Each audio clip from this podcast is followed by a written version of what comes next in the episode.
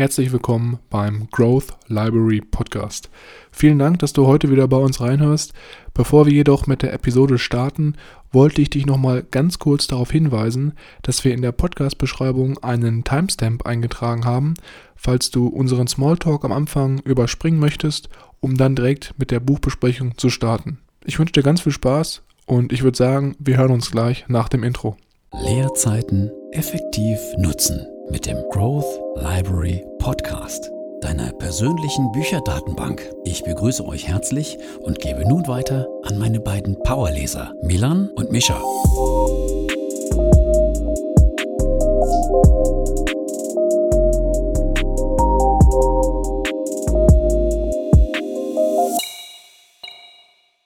Herzlich willkommen, wie immer, auch nochmal von meiner Seite hier beim Growth Library Podcast. Mein Name ist Milan und am anderen Ende der Podcast-Leitung befindet sich wie immer mein Bruder Mischa. Hallo und herzlich willkommen. Natürlich auch wie immer von meiner Seite. Mischa, du weißt, ich bin heute ein bisschen aufgeregter als sonst, weil, bevor wir jetzt kurz ein bisschen was über uns persönlich wieder erzählen, ist es ja so, dass wir letzte Woche eine Umfrage bei Instagram gemacht haben, weil wir ja einen kleinen Überschuss rumliegen haben bei uns äh, in der Wohnung. Und ähm, du weißt wahrscheinlich schon, worum es jetzt geht, mhm. für jeden, der es noch nicht weiß. Mischa, worum geht's? Und wir verlosen die schönen Passion Planner. Und zwar ganze drei Stück, die bei uns übrig geblieben sind. Genau. Und diese Planner, die habe ich sogar ähm, hier bei mir im Regal, die aus den vergangenen Jahren stehen, ähm, nutzen wir jetzt schon im vierten Jahr in Folge, um unser ja, alltägliches Leben so ein bisschen zu dokumentieren, reflektieren und zu planen, sage ich mal. Das ist so ein ganz schöner All-in-One-Planner, den man sehr gut nutzen kann eigentlich für all möglichen Aktivitäten und den man sehr frei gestalten kann.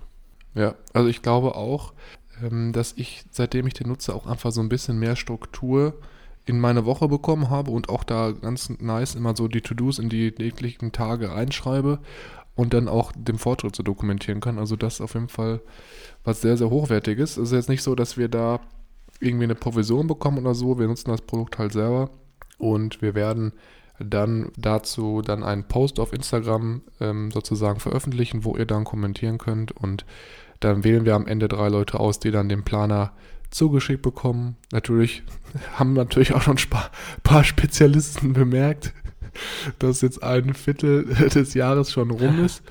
Aber, aber nichtsdestotrotz äh, kann man die natürlich immer noch sehr gut verwenden und ist auf jeden Fall auch immer ganz cool, wenn man dann so seine Jahre damit dokumentieren kann und dann auch mal so, wie du gerade sagtest, zurückblicken kann, was habe ich denn jetzt vor zwei Jahren immer so gemacht, welche Ziele habe ich mir gesetzt und so.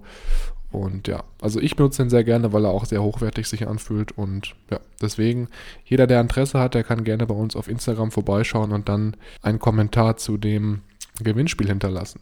Dem kann ich mich nur anschließen. Lieber jetzt verlosen als später. So hat man wenigstens, sobald das Gewinnspiel dann losgeht, noch etwas mehr von dem Planer. Auf jeden Fall ein sehr interessantes Gewinnspiel. Hätte ich nicht einen, würde ich da auf jeden Fall mitmachen. Ja, das hoffe ich doch. Wir wollen ja auch keine Ramsch verlosen hier. Wir wollen ja eigentlich auch mal uns jetzt von diesen ganzen anderen Ramsch-Gewinnspielen auf Instagram klar distanzieren. Mhm. Und äh, deswegen ist das jetzt auch ein Produkt, was wir selber nutzen und wie gesagt, wir haben hier sozusagen Überschuss noch rumliegen, deswegen wollen wir den natürlich auch an euch weitergeben und anderen vielleicht helfen, da auch nochmal einen Vorteil rauszuziehen. Ansonsten, Mischa, wie sieht es bei dir so aktuell aus? Ich hatte ja letzte Woche von einem sehr interessanten Phänomen gesprochen. Mischa, wie letzte Woche von mir auch angesprochen, äh, hatte ich ja ein kleines Phänomen äh, sozusagen aufgetischt, was sich mir so im Alltag immer wieder begegnet oder auftut, vielmehr gesagt. Und du weißt ja, wir tauschen uns ja auch unter, unter anderem auch ab und zu mal aus, was wir so morgens machen, wie so unsere Aktivitäten gerade auch in den Morgenstunden ausschauen. Und ich bin ja jetzt auch seit ungefähr vier Monaten unter die begnadeten Läufer äh, gestiegen oder zu den begnadeten Läufern gekommen, weil ich einfach äh, aufgrund der Fitnessstudio-Schließung irgendwie nochmal einen anderen Weg gesucht habe, um mich morgens körperlich zu betätigen. Mhm. Und, jetzt halte ich fest, okay. es ist so, dass mir auch beim Laufen, ähnlich wie in der digitalen Welt, auch beim Laufen immer die gleichen Personen über den Weg laufen. Und ich erinnere mich auch daran, dass wir damals, als wir im Fitnessstudio früher mal bei Fit immer zusammen waren, auch immer die gleichen Leute gesehen haben. Und manche Leute, die auch bei McFit waren, die wir auch kannten als Freunde, halt nie gesehen haben. Und ich glaube, das liegt einfach daran, dass man manchmal Leute hat, die so im gleichen Rhythmus leben, so im gleichen Takt. Und äh, ja, das wollte ich einfach noch mit dir teilen und wollte auch mal fragen, ob du es jetzt mittlerweile auch mal äh, bemerkt hast oder immer noch nicht. Äh, dadurch, dass ich sehr individuell das Studentenleben genieße, sage ich mal, und mein Morgenrhythmus jetzt mittlerweile schon vorhanden ist, aber mehr vorhanden in dem Sinne, dass ich meine eigene morgendliche Routine habe, die nichts mit der Außenwelt zu tun hat, bin ich da noch mehr abgeschottet als du, würde ich sagen. Von daher kann ich da mhm. nicht wirklich mitsprechen. Ich habe nicht wirklich Tage, an denen ich immer zur selben Zeit oder immer circa in derselben, in demselben Zeitraum rausgehe, um Sport zu machen oder um spazieren zu gehen. Deswegen kommt das bei mir nicht so häufig vor. Mhm. Sehr interessant, äh, was du erzählst. Ich könnte mir aber auch so ein bisschen vorstellen, dass es unterbewusst so den, ähm, wie heißt das schöne der schöne Effekt, ähm, Love Attraction Modell oder so, ähm, nach dem Motto, du willst dir einen Pudel kaufen oder denkst darüber nach, dir einen Pudel zu kaufen mhm. und auf einmal sind mhm. überall auf der Straße, über die über den Weg läuft, sind überall Pudel zu sehen. Mhm. Das ist auch ein ganz krasser Effekt. Ähm, ich weiß nicht, ob du es kennst, aber es gibt ja in Maastricht auch äh, die Swap-Feeds, ne, ja, die mit ja. den blauen Reifen. Mhm. Und sobald man es einmal kennt, sieht man überall nur noch Swap-Feeds. Und vorher, wo man es nicht ja. kannte, ähm, hat man es ja nicht gesehen. War am Ende meiner Zeit tatsächlich auch in München so, als du mir davon erzählt hattest, von diesem Modell, dass du das ja auch in Rotterdam genutzt hast, dass ähm, dieses Subscription-Modell ist mir dann auch in München vermehrt auf einmal überall aufgefallen, wo überall Swap-Feeds stehen und wie stark verbreitet es doch selbst in einer deutschen Stadt ist, das holländische mhm. ja, Leihmodell. Startup. Startup, genau. Ja, ja, ja.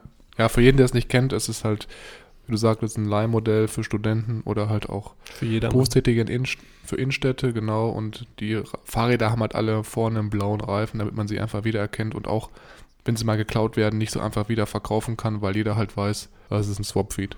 Ja. Genau. Schöne holländische Räder. So sieht's aus. Ich würde sagen, wir haben natürlich jetzt auch schon wieder die ein oder andere Minute über unser Privatleben gesprochen. Ich denke mal, jetzt sollte es aber vielmehr um das gehen, was wir eigentlich uns heute wirklich auch vorgenommen haben. Und zwar sprechen wir heute über den zweiten Teil von dem Buch Die Prinzipien des Erfolgs von Ray Dalio. Und bevor wir heute hier einsteigen, ist es so, dass wir natürlich wie immer nicht jede einzelne Seite, jedes Kapitel und jeden Absatz und Paragraph besprechen, Stattdessen ist es so, dass wir uns wieder auch hier ein, zwei, drei, vier, fünf, sechs die wichtigsten Punkte rausgesucht haben und die dann ansprechen und ganz kurz da auch so ein bisschen unsere persönlichen Meinungen und Erfahrungen zu teilen. Und wenn ihr jetzt im Laufe der Podcast-Episode für euch feststellt, dass das Buch interessant für euch klingt und ihr auch darüber mehr erfahren wollt, dann ist es wie immer so, dass wir einen Link zum Buch in die Shownotes gepackt haben. Da könnt ihr euch dann noch ein bisschen weiter über das Buch informieren und dann im Endeffekt vielleicht auch erwerben, je nachdem, wie ihr möchtet. Ansonsten würde ich sagen, wir starten jetzt mal mit der Episode. Ähm, Nochmal ganz wichtig vorher zur Eingliederung zu sagen. Wir hatten ja auch in der letzten Episode schon mal ganz kurz gesagt, welche Teile des Buches wir besprechen, weil es ja drei Teile gibt. Und heute fokussieren wir uns nochmal auf den zweiten Teil des Buchs, nämlich Prinzipien fürs Leben. Also da die Prinzipien von Ray Dalio selber, die er wirklich für sich aufgebaut hat und für seinen Lebensweg genutzt hat und gehen da nochmal ein bisschen tiefer rein. Genau. Ray Dalio die Prinzipien des Erfolges. Wir sind mittendrin im zweiten Teil, wie du so schön gesagt hast. Das nächste Kapitel, das bei uns jetzt hier vor der Brust liegt, das wir uns hier anschauen, ist das Kapitel radikal aufgeschlossen sein. Und in diesem Kapitel wird von Ray Dalio am Anfang direkt aufgezeigt, dass dieses Kapitel seiner Meinung nach wahrscheinlich eines der wichtigsten in diesem Buch ist. Denn äh, dieses Kapitel bezieht sich darauf, wie wir unsere eigenen Barrieren erkennen und möglichst aufgeschlossen mit unseren Mitmenschen umgehen, damit wir gemeinsam zu einer bestmöglichsten Lösung finden. Das heißt, erstmal müssen wir verstehen, wie unser Gehirn funktioniert und wissen, wie Konfrontationen mehr oder weniger entstehen. Das heißt, wir müssen unsere eigenen Barrieren erkennen. Und hier sagt Ray, die zwei größten Barrieren, die wir haben, ist einmal A unser Ego und B blinde Flecken. Was heißt das genau? Unser Ego sind Ego-Barrieren. Diese Ego-Barrieren müssen wir verstehen. Das heißt, wir müssen unsere unbewussten Verteidigungsmechanismen, die es uns schwer machen, Fehler und Schwächen zu akzeptieren, erkennen und identifizieren. Hier geht Ray Dalio auch noch viel weiter rein und listet zwei Ichs auf, die gegeneinander kämpfen und um die Aufmerksamkeit eines Kämpfens. Das erinnert mich so ein bisschen an, ja, vielleicht kennt der ein oder andere von Freud, das Ich und Über-Ich aus dem Pädagogikunterricht aus der Schule oder aus der Psychoanalytik. Sehr interessantes Konzept. Ich würde es aber gar nicht zu weit erklären oder zu viel darauf eingehen. Von Ray Dalio Höhe mit den zwei X ist ein bisschen abstrakt, ist aber, glaube ich, auch ein sehr wahrer Kern dran. Darf ich da schon einhaken? Klar. Genau, also das mit dem Ego, genau der erste wichtige Punkt, der einen so davon hindert, radikal aufgeschlossen zu sein. Und auch diesen Punkt mit den 2x fand ich auch sehr, sehr interessant und habe das auch so in den letzten Zeiten auch so sehr viel bei mir so wahrgenommen, dass man so zum Beispiel so zwei Stimmen im Kopf hat, die immer so gegeneinander so so antreten. Und da muss er eigentlich im Hintergrund da, davon wissen, dass so die eine Stimme, die einen immer sozusagen von etwas zurückhält und so ein bisschen in Sicherheit wägt, ist sozusagen der Teil des Gehirns, welcher früher immer vor allem den Menschen in Sicherheit und das Überleben äh, auch sichern wollte. Und der andere Teil des Gehirns, der immer vielleicht auch was Neues erforschen möchte oder Risiken eingehen möchte, einfach dieser Teil ist, der etwas neuer im Laufe der Evolution entstanden ist und einfach diese zwei Teile immer gegeneinander antreten, also der alte und der neue Teil. Ich habe da auch selber so in manchen Situationen auch für mich so gemerkt, dass wenn ich irgendwas Neues mir begegnet ist oder ich halt wusste, das sind Thematiken, die auf mich zukommen, die mich als Mensch oder auch in meinem Leben weiterbringen, dass ich auf der einen Seite da sehr gewillt war, das zu machen und auf der anderen Seite aber auch immer so ein bisschen dann so, so eine innere Stimme hochgekommen ist, die dann eben gesagt hat, ach, äh, das kannst du doch schon alles, wieso willst du jetzt das noch irgendwie dich damit auseinandersetzen und da so ein bisschen dann das als unnötig angesehen mhm. habe und das auch dann irgendwie mich so davon zurückgehalten hat, wirklich den Schritt zu gehen, um mich dann weiterzuentwickeln. Ich weiß nicht, hast du das auch schon mal irgendwie so wahrgenommen bei dir? Ich weiß jetzt nicht, ob man mir folgen konnte, was ich jetzt gerade so ein bisschen angerissen habe, oder ob das jetzt ja, ein bisschen ähm, abstrakt. Bisschen abstrakt also ich kann persönlich diesen, mit diesen zwei X, ähm, ich kenne die Bedeutung, aber konnte das jetzt noch nicht so wirklich bei mir beobachten. Was ich aber allerdings schon sehe oder was ich äh, hier gerade bei dem Ego sehr gut mitnehmen konnte, waren diese eigenen Verteidigungsmechanismen,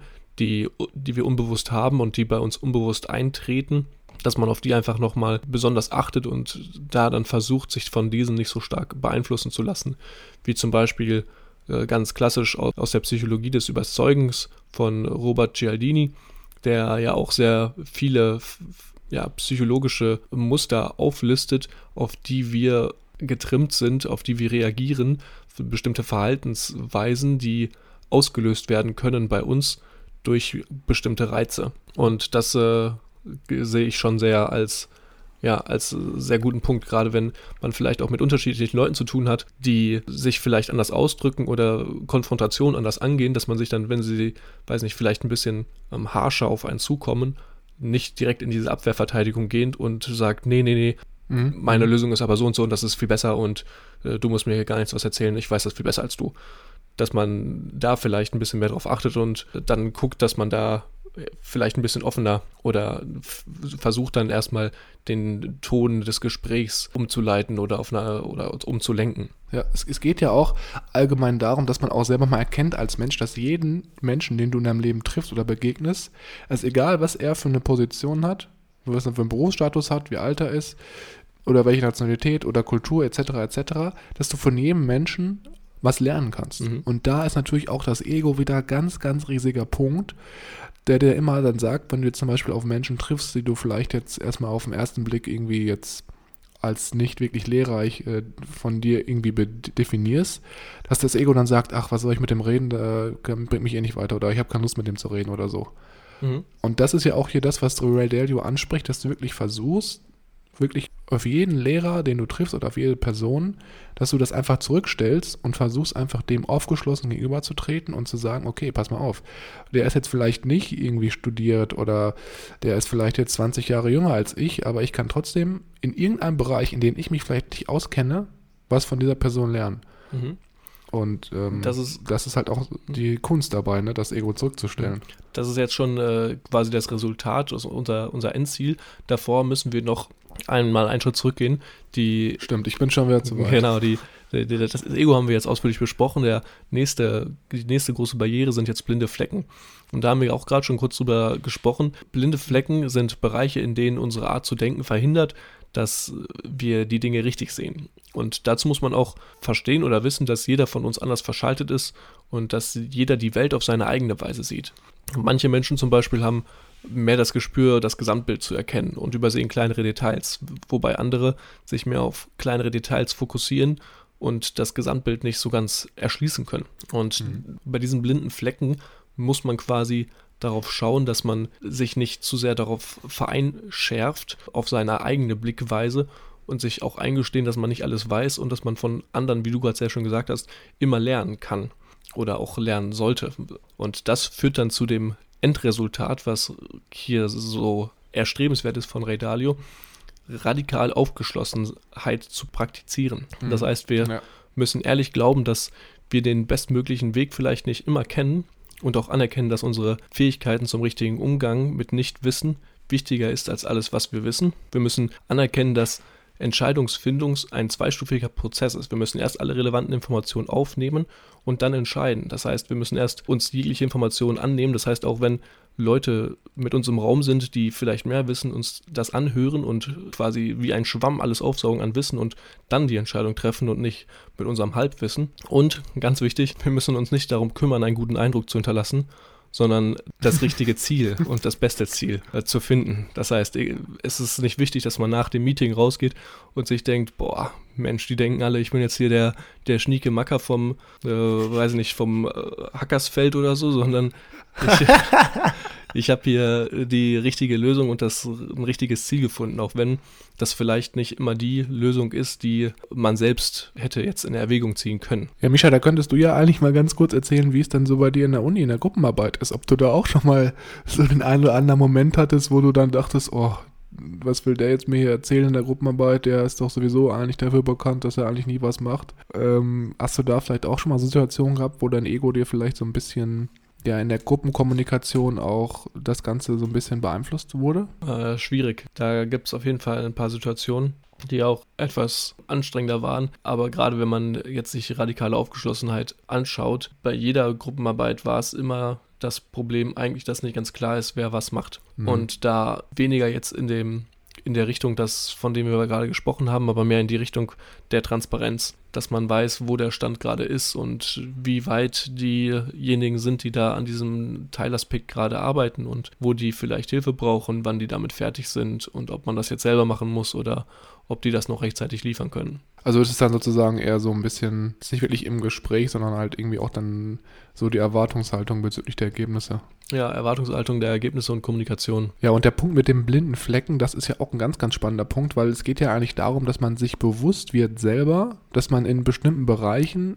nicht wirklich äh, das Wissen hat, was man eigentlich bräuchte, um wirklich dann auch radikal aufgeschlossen zu sein. Und dessen muss man sich erstmal bewusst werden, dass man etwas nicht weiß. Und das ist ja auch ganz verrückt irgendwie, ne? weil man da ja auch irgendwie so ein bisschen dieses Bewusstsein wieder schaffen muss. Was hier Radell ja auch in dem Kapitel schreibt, war, glaube ich, dass man, um halt diese blinden Flecken zu erkennen, sich mit glaubwürdigen Menschen, welche in den Bereichen, in denen man sozusagen jetzt vermutet, blinde Flecken zu haben, sich wirklich aktiv abstimmt und mit denen auch dann äh, wirklich eine neutrale Diskussion über die Themen führt, damit man da einfach wieder diese blinden Flecken an sich auftun kann und auch die dann sozusagen mit Wissen füllen kann, sage ich mal. Und da gibt es eine sehr, sehr interessante Story in dem Buch, welche er auch dann aus seinem Leben nochmal beschreibt. Ich weiß nicht, ob du die Story jetzt auch schon auf Anhieb im Kopf hast, aber es geht darum, dass er selber im Laufe seiner Karriere bei Bridgewater ein, an, zu einem bestimmten Zeitpunkt so, ein, so eine Art Tumor an der Speiseröhre hatte. Mhm.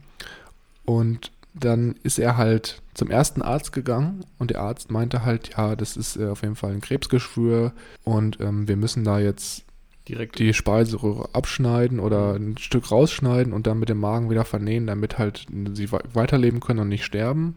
Und das war natürlich schon ziemlich krass, ne? Irgendwie so. Mhm. Dann ist er zum zweiten Arzt gegangen, der meinte halt irgendwie ja, dass er das eigentlich gar nicht überleben kann. Und irgendwie hatte jeder Arzt so eine eigene Meinung. Bis er dann irgendwie zum dritten oder vierten Arzt gegangen ist und der dann gesagt hat, das ist kein Problem, wir machen hier vielleicht einmal eine kurze Behandlung, die dann punktuell wirklich dann diesen Bereich in der Speiseröhre bearbeitet. Und wenn wir das einmal ähm, im Jahr machen, dann können sie eigentlich normal weiterleben und es ist gar kein, gar kein Risiko, dass sie irgendwie mal wirklich Krebs entwickeln. Das ist halt auch ein Paradebeispiel dafür, dass man sich gerade in Bereichen, wo man vermutet, dann schon alles Gewissen aufgesogen zu haben, dass man sich da noch mit anderen Leuten abspricht, um dann im Endeffekt auch ja, Fehlentscheidungen zu vermeiden oder halt auch sein Unwissen da dann ein bisschen aufzustocken. Äh, ja, absolut. Da möglichst immer aufgeschlossen sein und auch selber mit dem Wissen ranzugehen, dass man selbst nicht allwissend ist und man selbst vielleicht nicht äh, in, dieser, in diesem Gebiet alles weiß, auch wenn es sich manchmal so anfühlt, als würde man jetzt hier in einem Teilgebiet ähm, das ganze Wissen, was es gibt, aufgesaugt haben und wäre der, der King. Mhm, Aber auch ja. eine sehr schöne Überleitung auf das nächste Kapitel, das du hier ähm, einschlägst. Mhm. Ja, ich wollte einmal noch mal kurz sagen, ähm, und zwar mit dem Punkt, radikal aufgeschlossen zu sein und das Ego zurückstellen. Ich glaube, das ist auch ähm, prinzipiell ein Prozess, der längerfristig sich nur auch entwickelt, mhm. weil du halt auch irgendwie so von deinem, von deinem Ego halt immer, oder weil wir einfach prinzipiell darauf programmiert sind, uns über alles, was wir sehen, eine Meinung zu bilden. Und da muss man sich dann auch, glaube ich, immer wieder so erinnern, okay, ich bilde mir gerade eine Meinung über irgendwas und versuche auch da irgendwie wieder zu urteilen und mein Ego beeinflusst mich da, dass man das dann wirklich aktiv unterbindet. Aber ja, ich denke, jetzt haben wir schon wieder ausgiebig über das erste Kapitel gesprochen. Ja. Dann würde ich sagen, wir starten mal weiter mit dem zweiten wirklich wichtigen Kapitel hier in Prinzipien fürs Leben. Und zwar geht es darum, dass man verstehen muss, dass Menschen unterschiedlich verschaltet sind. Das hattest du ja gerade auch schon relativ kurz angerissen. Und erstmal ganz, ganz grob von Anfang an gefragt, worum geht es jetzt hier im Endeffekt? Es geht darum, dass jeder halt im Laufe seiner, seiner Entwicklung, seines Lebens unterschiedliche Informationen ja zu unterschiedlichen Zeitpunkten aufnimmt und sich deswegen auch unsere Gehirnverschaltung oder unser Aufbau des Gehirns einfach komplett unterscheidet. Also zwei, man sagt ja auch immer so schön, zwei Menschen sehen nie den gleichen Baum, weil halt jeder andere Sachen wahrnimmt, auf andere Sachen achtet und das muss man einfach erstmal verstehen, wenn man mit Menschen zusammenarbeitet oder wenn man mit Menschen zusammenlebt. Dass der eine sich darüber aufregt, wenn die Spülmaschine nicht direkt aufgeräumt wird oder ausgeräumt wird, wenn sie sozusagen gelaufen ist und für den anderen das gar kein Problem ist, wenn die Spülmaschine erst irgendwie fünf Stunden später, nachdem sie fertig war, ähm, ausgeräumt wurde. Ne? Also ganz banale Sachen. Das können ja schon wirklich, ähm, wirklich minimale Sachen sein. Oder halt, wenn man im Gespräch halt manche Sachen als Angriff wahrnimmt, obwohl der andere es halt gar nicht so meinte. Es kommt einfach nur anders an, weil du es halt anders wahrnimmst und eine andere Verschaltung hattest. Ja, das ist äh, ein nettes anderes Beispiel vielleicht, um das noch zu verdeutlichen. Äh, so wie manche Menschen groß, klein, muskulös, schlank oder etwas breiter gebaut sind, auf dieselbe Art und Weise sind unsere Gehirne unterschiedlich von Natur aus verknüpft und auch diese Verknüpfung führt dann zu unterschiedlichen mentalen Leistungen und zu unterschiedlichen mentalen Fähigkeiten, die wir quasi haben und hervorrufen können. Deswegen jetzt, jetzt auch, wenn wir nochmal auf den Punkt zurückkehren, wo wir um über den Punkt der Kommunikation sprechen, da geht es ja auch dann im Endeffekt darum in dem Kapitel, dass man einfach das erstmal versteht und dann, wenn man jetzt mit anderen spricht, und jetzt der andere etwas sagt und man das Gefühl hat, man wird jetzt von dem anderen angegriffen, dass man erstmal jetzt nicht direkt emotional wieder was zurückwirft und diesen ganzen Konflikt dann irgendwie weiter hochkommen lässt, sondern dass man erstmal einen Schritt zurücktritt und erstmal das wahrnimmt, was der andere gesagt hat und dann erstmal überlegt, okay, warum hat er das gesagt? Was meint er damit vielleicht? Was hat er für einen Hintergrund? Wieso antwortet er jetzt so? Dass man das so ein bisschen auch mit dem Gesamtbild betrachtet und nicht einfach stumpf als Angriff wahrnimmt, obwohl der andere das vielleicht halt gar nicht so gemeint hat. Jetzt geht es ja hier in dem Kapitel auch vor allem darum, dass man sich da mit der anderen Person mehr auseinandersetzt und dann auch mehr versteht, wieso die Person so kommuniziert, wieso sie so reagiert und dann das Ganze auch viel, viel besser einordnen kann. Und ich glaube, das Schlimmste wirklich, was du machen kannst oder auch das schlimmste Merkmal, wenn du mit jemandem sprichst, woran du erkennst, dass der überhaupt nicht so auf andere eingeht und die anderen verstehen möchte, ist, wenn er sehr emotional in Gesprächen schnelle Antworten gibt und einfach nicht überlegt, äh, mit der versucht zu kommunizieren, auf, auch, auf jeden Fall auch auf einer neutralen Ebene. Ne, ich weiß nicht, ob du es mhm. mal irgendwie kennst, wenn du irgendwann mal so ein Diskussionsgespräch hattest mhm. und es dann so sehr, sehr schnell persönlich wird und der andere dann irgendwie emotional dich versucht anzugreifen und der einfach nicht so diese sachliche Ebene behält. Ich finde, das ist irgendwie so ein Merkmal, was äh, sehr, sehr stark darauf hinweist, dass der andere eigentlich gar keine Ahnung hat, dass Menschen wirklich unterschiedlich verschaltet sind und nicht alle in dieser Welt leben, die er selber auf andere projiziert. Ja, das äh, genau das, was du angesprochen hast, quasi bei anderen, bei dem Gegenüber zu beobachten, aber auch bei einem selbst zu beobachten, sind, glaube ich, so die Situationen, wo man am besten mit lernen kann, wie man mit der Situation eigentlich umgehen sollte, basierend auf den zwei Kapiteln, die wir hier gerade besprochen haben. Das ist genau, wenn sowas passiert, sowohl bei dir als auch bei dem anderen vielleicht, bei deinem Gesprächspartner, dass man da halt nicht dann auf die persönliche oder auf eine unsachliche Ebene hinuntergeht, sondern versucht, das neutral zu betrachten, die Situation, sich das Problem nochmal vor Augen zu führen, sich die Informationslage nochmal zu Gemüte führen und dann zu überlegen, was ist wirklich die beste Entscheidung, die zu diesem Problem passt. Ich denke, das ist ja auch eigentlich das Schlimmste, was du machen kannst, wenn du im Streit dann sehr emotional bist, weil das wird dir halt dann im Endeffekt zu nichts führen und das kannst du noch schlimmer machen. Mhm. Und das ist ja auch genau das, ähm, was Ray Dalio da bei Bridgewater eingeführt hat, um da diese emotionalen Gespräche einfach ähm, nicht mehr so aufkommen zu lassen, dass die Mitarbeiter wirklich sachlich über Themen diskutieren können und sich auch, ich weiß nicht, wen das nennt, der nennt das irgendwie sachliche Uneinigkeit pflegen oder so, irgendwie mhm. so. Ja und hat dann im Unternehmen, muss man sich mal vorstellen, so eine Art Baseballkarten für jeden Mitarbeiter erstellt, wo dann halt für jeden Mitarbeiter sozusagen spezielle Eigenschaften auf diesen Karten draufstehen, damit man weiß, wenn man mit der Person kommuniziert und auch mit der diskutiert und zusammenarbeitet, wie sie so, jetzt, ich sag mal ganz flach gesagt, wie sie tickt, mhm. was sie sozusagen für Emotionen mit sich bringt und auch wie sie teilweise Sachen aufnimmt und angeht, damit man einfach von Anfang an weiß, der meint das vielleicht nicht so, der ist einfach so vom Typ Menschen und ich kann einfach ganz normal weiter mit dem zusammen sachlich arbeiten, ohne dass ich mich jetzt hier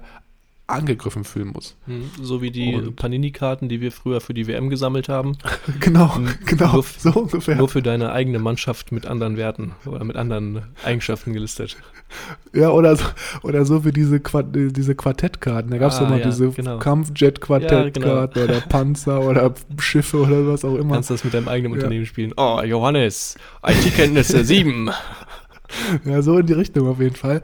Und man muss natürlich auch wissen, dass als Mitarbeiter ist das natürlich auch nicht einfach, ne? Wenn du halt weißt, die steht irgendwie, jeder hat so eine Baseballkarte über mich oder kann die online einsehen, was ich für Fähigkeiten habe. Mhm. Da muss man natürlich auch erstmal dann so eine Akzeptanz innerhalb des Unternehmens schaffen. Und der hat natürlich am Anfang auch beschrieben, dass diese, diese Einführung der Karten, dass am Anfang da sehr viele Mitarbeiter gegen waren. Mhm weil natürlich das auch irgendwie so ganz ungewohnt ist. Ne? Aber da spielt natürlich auch wieder, wie wir schon gerade gesagt haben, das Ego wieder mit rein, weil das Ego eigentlich uns immer vor neuem und unbewussten Situationen eigentlich warnen möchte. Und auch da muss man einfach dann sagen, okay, ich springe jetzt ins kalte Wasser, ich akzeptiere das. Und dann äh, im Endeffekt guckt der an, wo Bridgewater jetzt steht. Einer der wertvollsten amerikanischen Unternehmen im privaten Bereich. Also hat es ja irgendwie was gebracht, ne? Ja, also wenn du diese Kultur quasi direkt von Anfang an etablierst, ist es, glaube ich, äh, um einiges mehr möglich, als diese Kultur im Nachhinein zu etablieren. Ja, ich habe mich halt immer gefragt, wieso das jetzt zum Beispiel in den ganzen Unternehmen, in denen ich bis jetzt gearbeitet habe, warum das da noch nicht eingeführt wurde. Aber ich glaube, da muss man auch einfach so ein bisschen ich weiß nicht, ob das halt mhm. zu jeder Unternehmenskultur passt. Da muss man natürlich auch mal ein bisschen abwägen. Ne? Ja. Ich kann mir das jetzt so, zum Beispiel nicht irgendwie bei der Stadtverwaltung oder so vorstellen, aber ja. muss natürlich jeder selber entscheiden. Äh, tatsächlich in meinem ähm, Unternehmen, wo ich meine Ausbildung gemacht hatte, haben wir auch ein Buch an die Hand geführt bekommen, das wir hoffentlich auch bald hier besprechen werden, das dir dabei hilft, deine eigenen Werten, deine eigenen Werte äh, zu erkunden und zu erforschen was aber auch mehr oder weniger dann dazu geführt hat, dass ein Teil des Unternehmens die Idee eigentlich ganz gut fand und auch dieses Ergebnis der, der Werterkundung quasi auch bei sich auf dem Arbeitsplatz offen einsichtbar hatte für jeden, damit jeder so ein Bild hatte von der Person.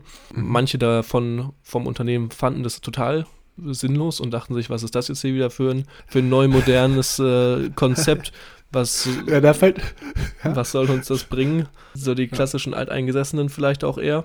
Ja, das ist halt auch der Ego, ne? Die wollen einfach nicht, haben Angst vor Neues, Angst vor Veränderung, lieber alles beim Alten lassen ja. und äh, ja, ja. Ja, und dann wieder andere wussten davon gar nichts, weil die äh, von der Abteilung davon nie was gehört haben. Und ja, dann ist es, äh, sickert das natürlich auch nicht komplett durch, wenn da nicht wirklich einer in der oberen Führungsebene hintersteht und sagt, so, jetzt aber mal für alle. ich weiß, welches Buch du meinst. Ich gucke gerade mal so ein bisschen rechts rüber. Da lächelt es mich schon aus dem Bücherregal an. Mhm. Wartet darauf, gelesen zu werden von dir.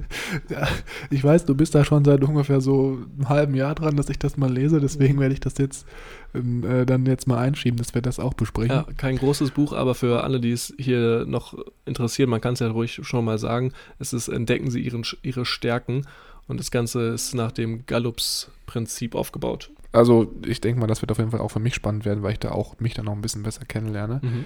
Aber das ist jetzt ein anderes Thema, wir sind jetzt schon wieder auf einem ganz anderen Schiff unterwegs. Ich würde sagen, wir springen jetzt zum Beispiel mal zum letzten Teil, welchen wir uns heute hier rausgesucht haben. Was hältst du davon? Also sehr gerne. Der letzte Teil äh, heißt Lernen, wie man effektiv Entscheidungen trifft. Und mhm. hier wird im Groben und Ganzen sich darauf konzentriert, welche alltäglichen Entscheidungen eine Rolle spielen, wie dieser ganze Prozess der Entscheidungsfindung abläuft und was man zu beachten hat, um die Entscheidungsfindung möglichst äh, erfolgreich und zielorientiert zu gestalten. Genau, und ähm, jetzt, wenn wir uns das mal ganz anschauen, es geht einfach darum, wie du schon sagtest, wie man Entscheidungen trifft. Und es gibt hier so ein paar Schritte, die Ray Dalio uns hier an die Hand gibt, die man befolgen sollte, wenn man wirklich, wie schon beschrieben, effektive Entscheidungen treffen möchte. Und was am Anfang ganz klar hier gesagt wird, ist, dass die größte Gefahr für gute Entscheidungen schädliche Emotionen sind und dass man wirklich gute Entscheidungen nur treffen kann, wenn man erst lernt und dann entscheidet. Also nicht einfach blind entscheiden, sondern sich erst mit einem Thema auseinandersetzen, wenn man da noch nicht so viel Wissen drin hat und dann entscheidet. Ein sehr gutes Beispiel, was mir hier direkt einfällt, ist zum Beispiel, ich bringe die Story, glaube ich, jetzt schon fast jeden Podcast, aber ich kann es nicht oft genug sagen. Und zwar die Entscheidung von mir damals. Nach Singapur. Ähm, Nee, nee, nee, nicht ganz. Aber es hat mit Singapur zu tun. Und zwar, dass ich mich damals entschieden habe, in Aktien zu investieren. Ah, okay. Und das hat natürlich in Singapur angefangen, weil ich mich damals dann 2019 angefangen habe, damit auseinanderzusetzen. Und da hatte ich natürlich auch gar keine Ahnung, wo ich anfange. Da habe ich dann auch erstmal angefangen zu lernen, habe mir YouTube-Videos angeschaut, gelesen, also Bücher darüber gelesen und habe dann, nachdem ich mich mit dem Thema auseinandergesetzt habe, eine Entscheidung getroffen, was ich jetzt genau mache, wie ich das Ganze angehe und woran ich investiere. Und ich glaube, das ist auch so ein bisschen das, worauf Ray Dalio hier abzielt, dass man wirklich bei komplexen, komplexen Themen sich erst mit der Materie auseinandersetzt und dann Entscheidungen trifft. Und natürlich Emotionen versucht außen vor zu lassen, egal ob sie jetzt positiv oder negativ sind, sondern das Ganze einfach sachlich angeht. Ja. Genau. Und jetzt diesen Prozess des Lernens nennt er hier, glaube ich, synthetisieren, wie ich das hier verstehe. Mhm.